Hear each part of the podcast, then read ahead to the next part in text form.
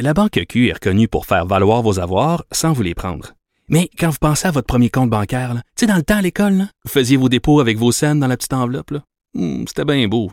Mais avec le temps, à ce compte-là vous a coûté des milliers de dollars en frais, puis vous ne faites pas une scène d'intérêt.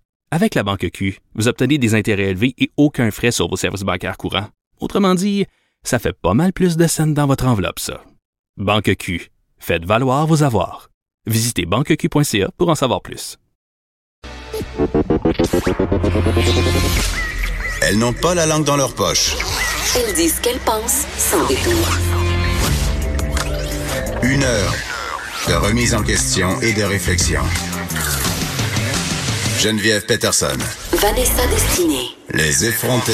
Hey, bon matin, bon matin, bienvenue parmi nous. Donc, deuxième journée à la barre de la dernière semaine régulière des effrontés. Je suis Vanessa Destinée, je suis contente de vous retrouver. Il fait beau et la journée s'annonce un peu chaude partout au Québec, mais elle sera peut-être un peu moins chaude que la soirée d'hier qui a donné lieu à une grosse manifestation à Montréal pour dénoncer le projet de loi 21 adopté au cours du week-end.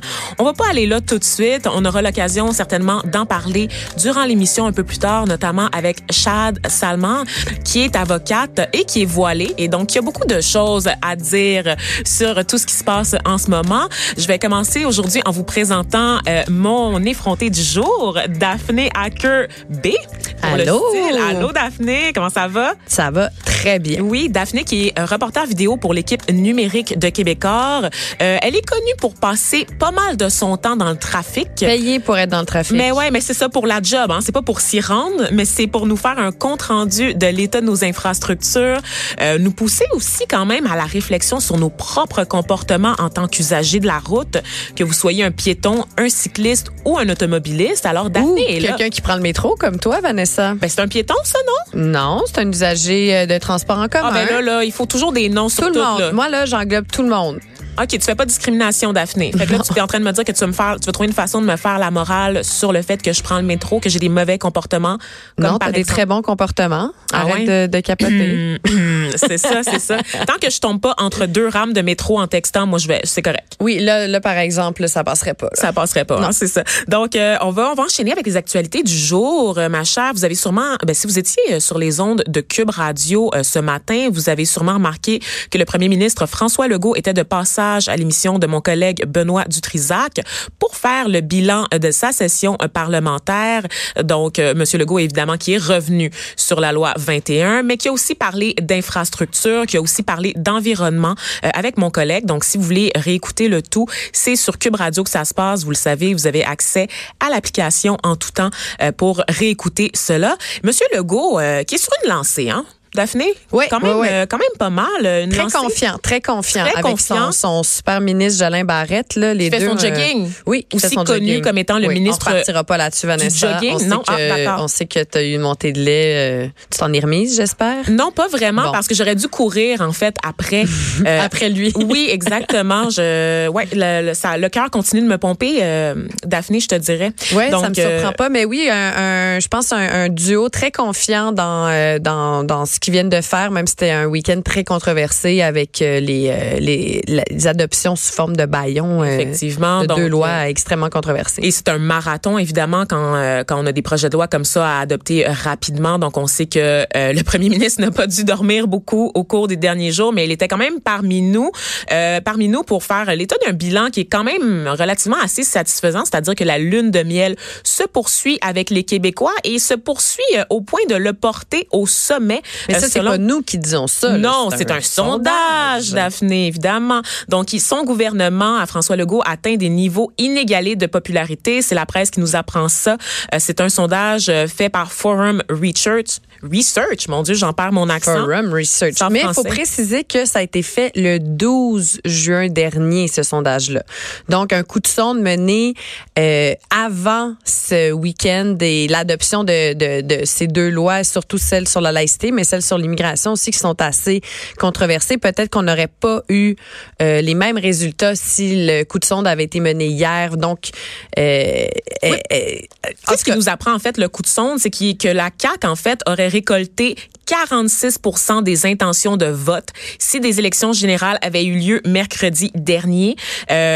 Pour vous dire là lors du lancement de la CAQ fin 2011, c'est le le parti avait connu quand même une espèce de popularité parce qu'on se rappelle, François Legault est arrivé en trombe en disant bon, moi là, on va délaisser la question nationale puis on va se concentrer sur les vrais dossiers qui concernent le Québec, qui font en sorte qu'on stagne depuis des années. Qu'est-ce que c'était ces dossiers-là? Les infrastructures, la santé, l'éducation, hashtag maternelle 4 ans, n'est-ce pas? Oui. Et à l'époque, il obtenait 39% des intentions de vote dans les sondages. Donc aujourd'hui, on est à 46% après un premier euh, mandat. Ben, le mandat est pas terminé, là, je veux dire. Non, ça une, vient de se une passer. première, euh, une première année parlementaire. Oui, c'est ça exactement, ce qui est assez bon. Euh, On se rappelle que en termes de comparaison, le gouvernement de Justin Trudeau avait atteint une espèce de lune de miel qui a duré deux ans Mm-hmm. chez les libéraux fédéraux. Donc, euh, on est on est dans une, on avait besoin de changement, je pense, hein, parce que autant chez les libéraux fédéraux que chez la CAC, on mettait fin à des années, presque quoi, neuf ans de règne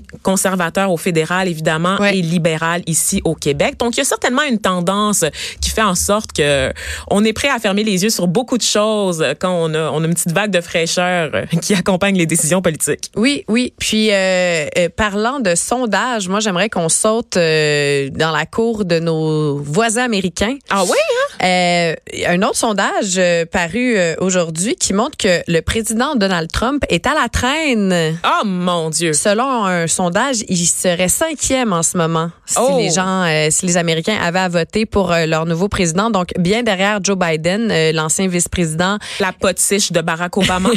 oui. Et là, je ne parle pas de Michel, mais bien de Joe Biden. Hein, que Et ça même Bernie Sanders, donc devant Trump. Alors Trump qui va officiellement se lancer aujourd'hui, se relancer pour euh, les prochaines présidentielles. Entre toi et moi, Daphné, j'étais sûre que cet homme-là serait destitué. Je, je, je m'étais dit, puis je m'étais dit, le coup va être fomenté par le Parti républicain. Parce qu'on se rappelle que quand euh, l'investiture républicaine a commencé, à la base, le Trump s'était présenté comme un indépendant. Ça a toujours été une espèce Ouais. d'électron libre qui refuse Ouais. de s'accorder avec l'establishment du Ouais. parti, même républicain.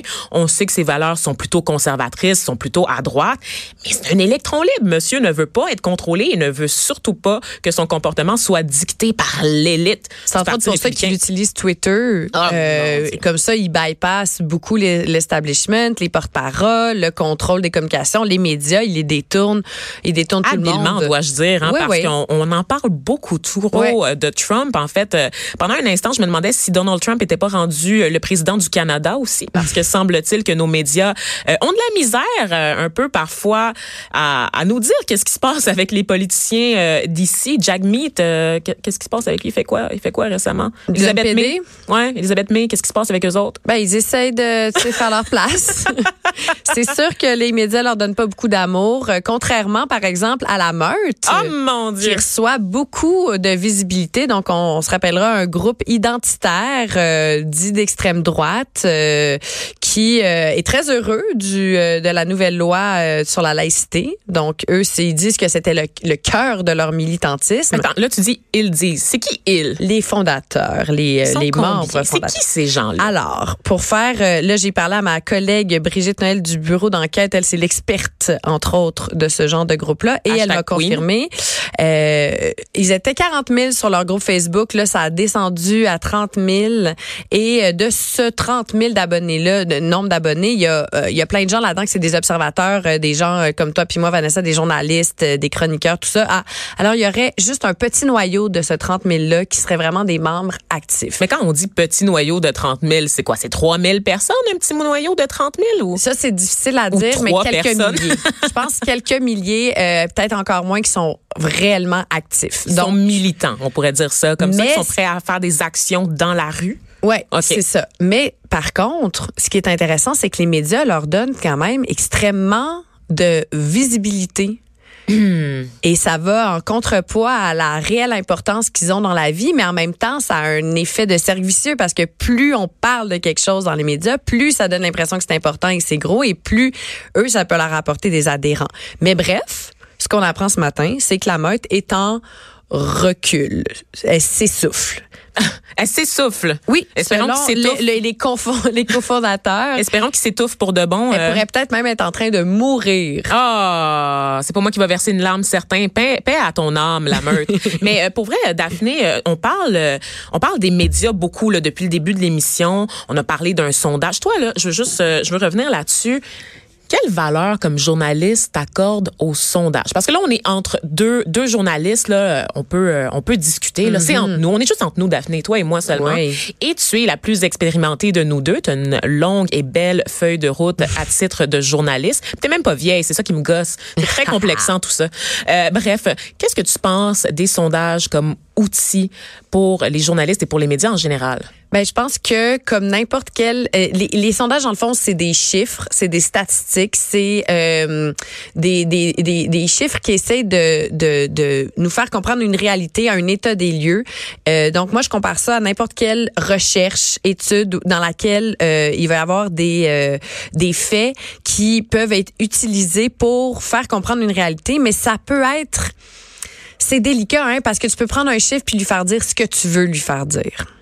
Donc, on a une grande responsabilité comme journaliste d'aller chercher les experts les plus neutres possibles, euh, que ce soit des, des chercheurs, des experts en sondage, pour nous les présenter de la façon la plus objective possible. Puis, s'il y a plusieurs chiffres, ben, essayer d'aller chercher un équilibre Tu dans vois, ces C'est chiffres-là. intéressant ce que tu dis. Puis là, je reviens là-dessus. Traitez-moi pas de gossante, mais François Legault, pendant les premiers mois de son mandat, a vanté euh, le projet de loi 21 qui a été adopté euh, en disant on reçoit un appui de la majorité de la population francophone, euh, anglophone. Il y a un consensus. On va aller de l'avant avec le projet de loi. Et là, on apprenait il y a quelques semaines qu'une organisation communautaire, ben, qui regroupe plusieurs organ- organisations communautaires euh, du monde anglophone de la province, a mené sa propre enquête et a déterminé qu'il y avait un très gros clash entre l'appui chez les francophones et l'appui chez les anglophones, euh, au projet de loi 21. Et la conclusion que l'organisme tirait, c'est que les questions étaient un peu biaisées parce que le sondage initial avait été commandé par la CAQ et les médias avaient relayé les résultats du sondage. Mais quand on pose une question aussi bête que êtes-vous pour ou contre la laïcité, honnêtement, je pense que tout le monde va dire pour. Ce qui donne une fausse impression de consensus. Qui est contre la laïcité? La ça. question, c'est est-ce que les balises qu'on a actuellement permettent de bien de bien saisir la laïcité, de bien la mettre en application? Selon moi, c'est oui. Selon une certaine portion de Québécois, c'est non. Et c'est là qui nous a menés. Mais tu sais, de. Mais poser non, mais une ça question montre, à la ça base, montre là, que les sondages, c'est même pas juste les résultats qui sont délicats, c'est la façon dont on pose les questions aussi. Puis nous, on le sait, comme journaliste, on passe notre journée à poser des questions, puis la façon déjà dont tu poses la question c'est tendancieux. oriente la réponse. Donc, on a une immense responsabilité parce que les, les veut, veut pas, les médias façonnent la façon dont les gens pensent, dont les dont les gens voient la société, perçoivent les enjeux. Et moi, je pense que les plus jeunes générations, grâce à Internet, à la diversification puis à l'accessibilité à, à- à plein de plateformes, euh, fait qu'on on a peut-être un, un point de vue un peu plus euh, multiple, euh, tu sais, de, de différents médias. Donc, ça nous aide à avoir euh, peut-être un, un- Parce qu'on n'a pas de loyauté un- sens- où on n'a aucune loyauté, mais peut-être ça aide à avoir un sens critique plus juste que euh, d'autres générations plus vieilles qui avaient comme habitude de consommer un seul média et, et ben dans ce temps-là, ben on, on lit le même chroniqueur, on lit le- les mêmes éditorialistes, on lit les mêmes journalistes qui veut veut pas ont leur val- leur valeur et, et et à travers même leurs pratiques, ben ça ça détonne un peu sur leurs articles, leur façon de de rapporter la nouvelle. Donc Chez nous, c'était le journal de Montréal. Mon père, il lisait juste ça parce que c'était le journal. Et là, je veux pas faire de pub pour Québécois, là, vous le savez, là. C'est pas ça, mais c'était le journal le plus accessible, qui lui parlait des affaires du vrai monde. Oui. Chez nous, là, le devoir, la presse sont jamais rentrés. La presse, quelquefois, quand même, là.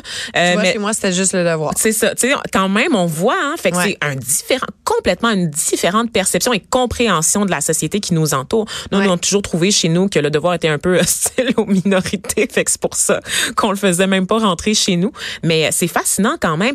Et là, euh, real talk, Real talk. Daphné. 9h15, real talk. On est entre nous, là. Est-ce que les journalistes manipulent l'opinion publique?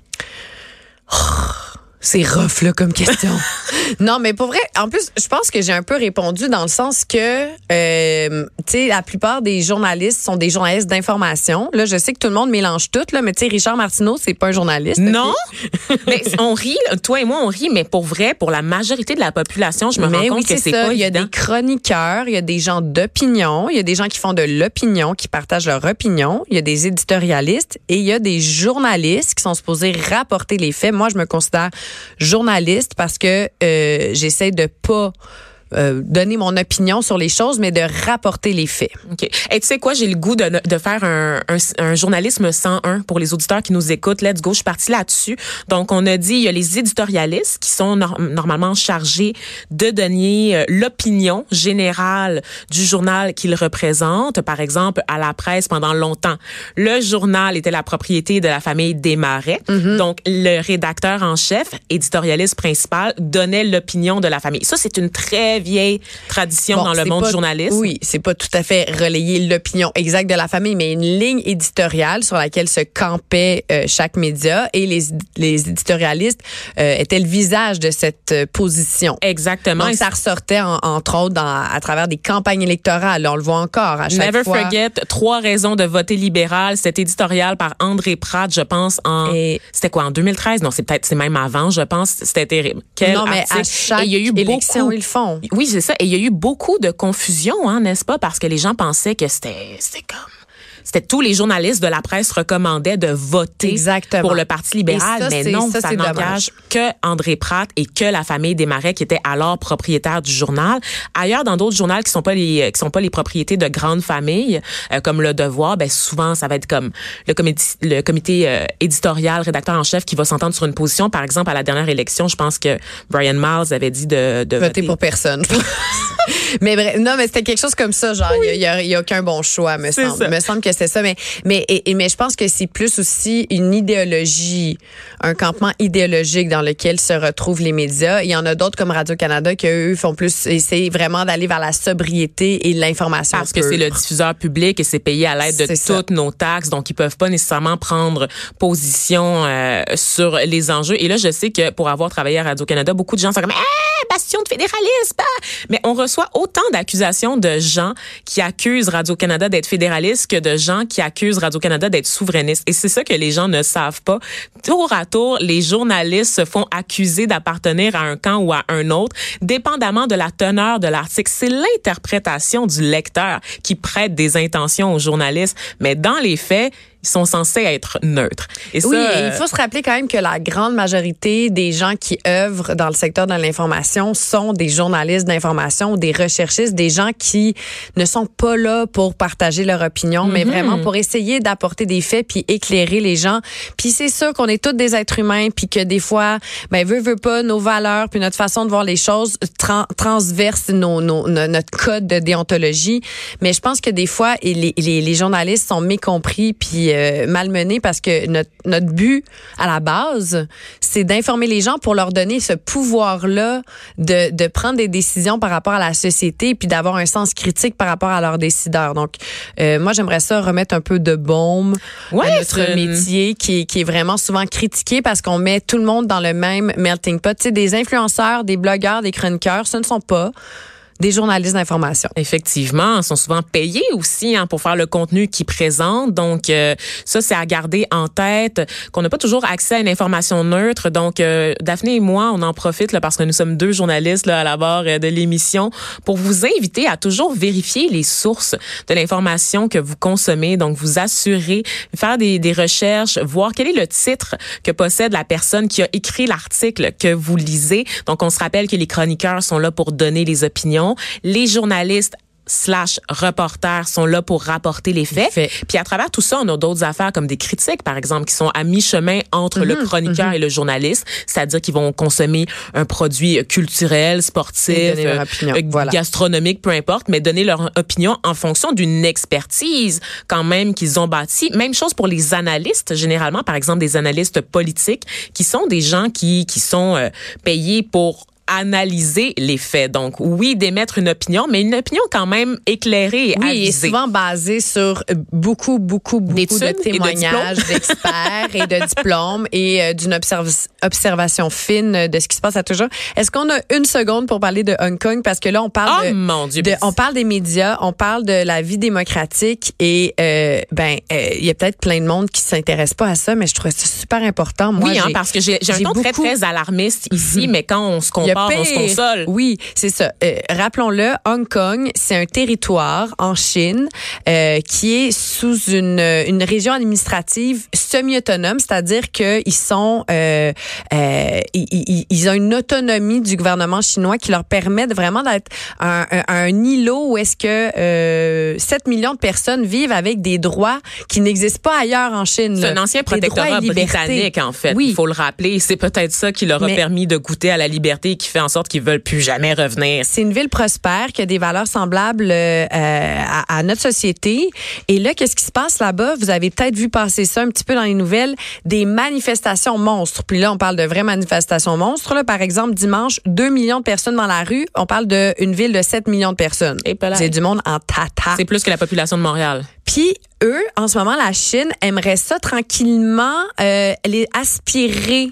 Euh, par exemple, les gens qui commettent des crimes ou qui font des, des choses que la Chine trouve euh, juge euh, pas correctes, euh, pour euh, aimerait pouvoir les extra euh, faire de l'extradition, c'est-à-dire les, les emprisonner ailleurs en Chine, etc. Donc c'est on parle vraiment de libertés fondamentales qui sont menacées en ce moment là-bas. Donc des gens qui se battent, des gens qui sont morts déjà pour ces droits-là. Et nous, bon, on a une, un projet de loi qui été adopté dimanche qui, selon certains, brime nos, droits et libertés. Mais faut rappeler que c'est tellement fragile que c'est pas du tout acquis. Puis on le voit là-bas, euh, des gens prêts à mourir juste pour avoir le droit de vivre comme nous. comme nous autres.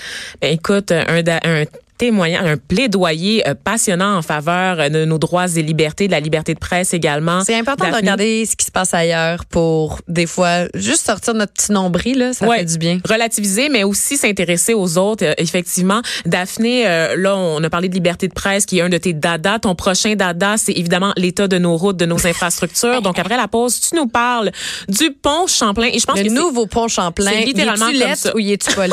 C'est littéralement Là est comme question. ça que je vais nous lancer. Et aussi, euh, on revient avec Shad Salman, qui est avocate, qui va nous parler, qui va nous faire un peu un état des lieux euh, de la situation après l'adoption de la loi 21 sur la laïcité.